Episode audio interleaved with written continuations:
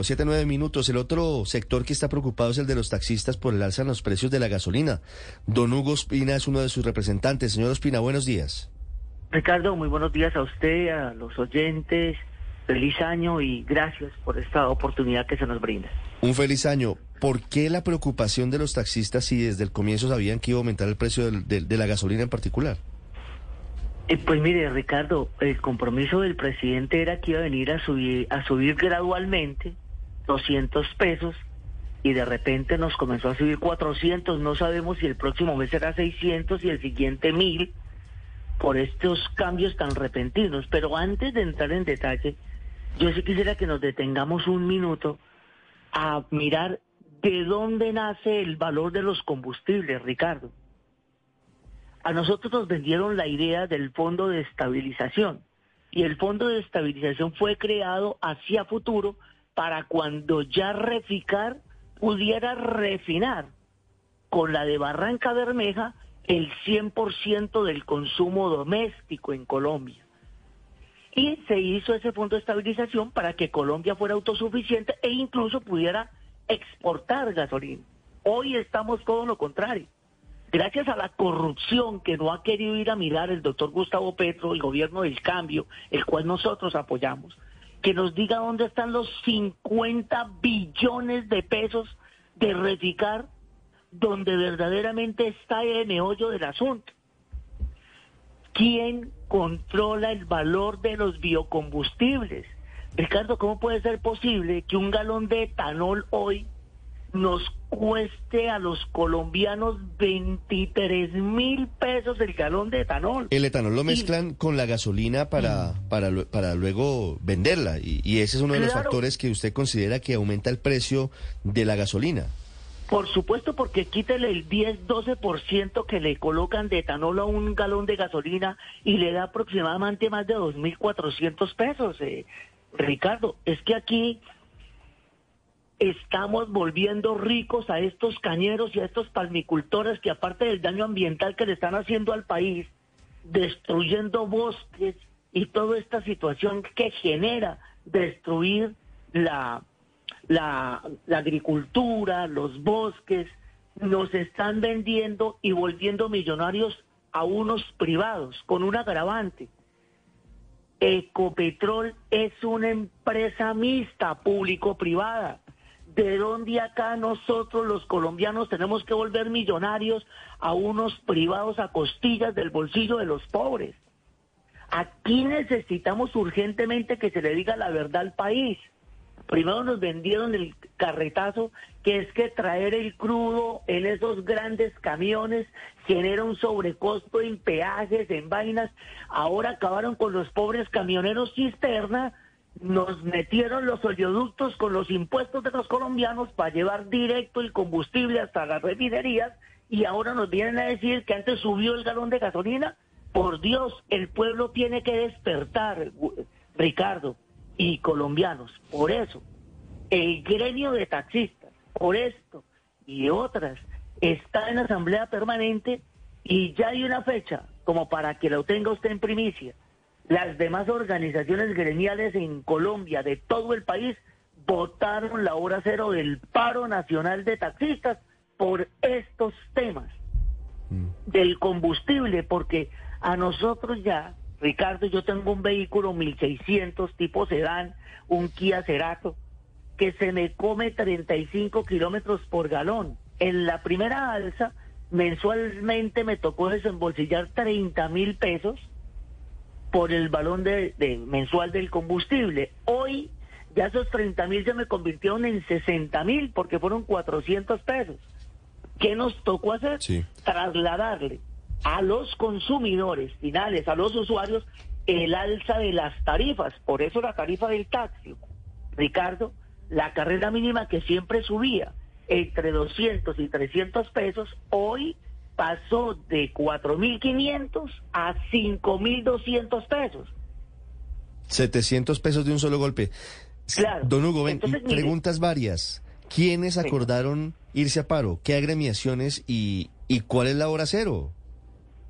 Ricardo, nosotros vamos a hacer, va a vincularnos como la una de las organizaciones más visibles y grandes del país vamos a hablar con los compañeros a ver cuáles fueron los motivos que dieron origen a este llamado a paro y si nos convencen sus argumentos, si nos convencen antes de, ir a paro, ir a sentarnos con el gobierno nacional, como escuché al doctor eh, que estaba hablando mi antecesor, estaba hablando de, de que verdaderamente vamos a hablar con el presidente, si se agota la vía del diálogo, pues acompañaremos a este gran cese de actividades en todo el país, Ricardo, porque aquí están pasando cosas en Ecopetrol que no tenemos por qué los colombianos venir a pagar los platos rotos de la corrupción de Reficar.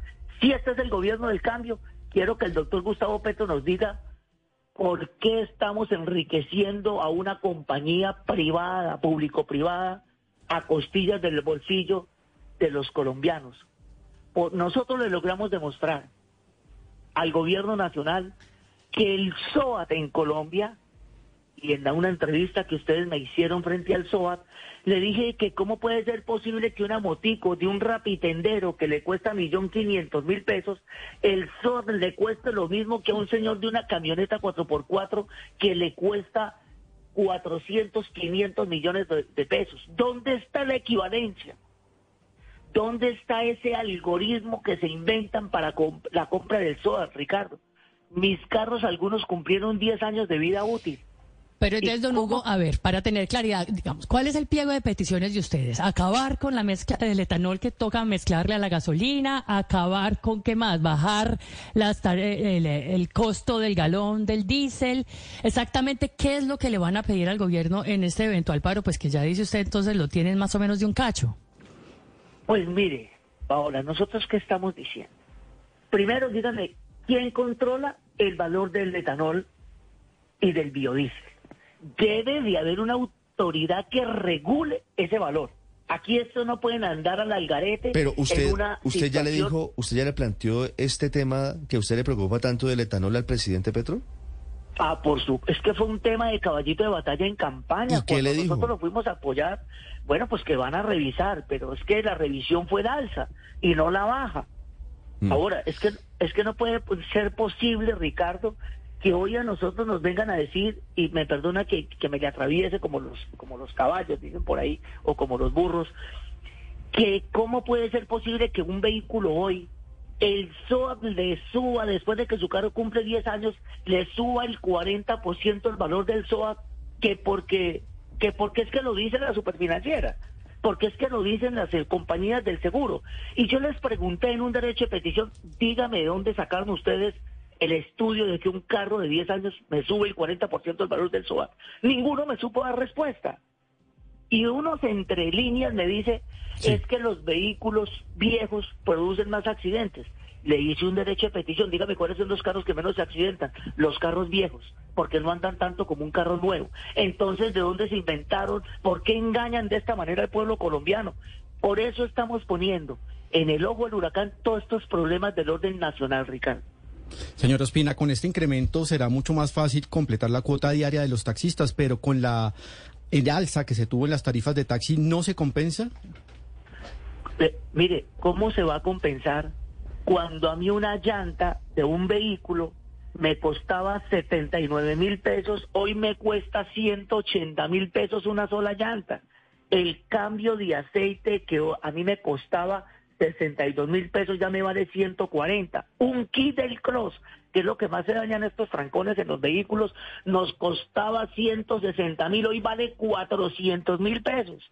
Es que aquí tenemos que comenzar a apuntarle para decirle, como le dije al presidente, presidente, aquí todo lo tenemos dolarizado. Si usted quiere el cambio, comencemos a fortalecer las empresas del orden nacional para que aquí comencemos a acabar una, una de dos. O acabamos con los aranceles de los vehículos importados. Mire, usted me hizo una pregunta bastante importante. Hoy tenemos una flota vehicular, Ricardo y colombiano. Escúchenme, Paola, a todos. Es increíble que hoy el vehículo el vehículo que hoy queremos cambiar. Tenemos en solo Bogotá más de 24 mil vehículos que ya cumplieron su obsolescencia para cambiar y no lo hemos podido cambiar. ¿Por qué? Porque el vehículo que hoy tenemos que cambiar nos cuesta casi 90 millones de pesos el vehículo nuevo. Y entonces, ¿qué estamos haciendo nosotros? No vamos a cambiar la flota vehicular. La flota vehicular del servicio de taxi, ojo colombiano, se está volviendo obsoleta en todo el territorio nacional porque hoy el dólar está muy costoso importar nuestros vehículos. Entonces tenemos que sentarnos sí o sí con el presidente de la República para hablar todos estos temas del orden nacional. 7.20 minutos, es Hugo Espina, uno de los representantes de los taxistas, hablando sobre la inconformidad que hay con el aumento en el precio de la gasolina, 400 pesos en promedio, aumentó el galón en enero de este año 2023 en Colombia. Señor Ospina, muchas gracias. Ricardo, a usted Dios los bendiga y que esté muy bien y un feliz año para todos. 720, feliz año para usted.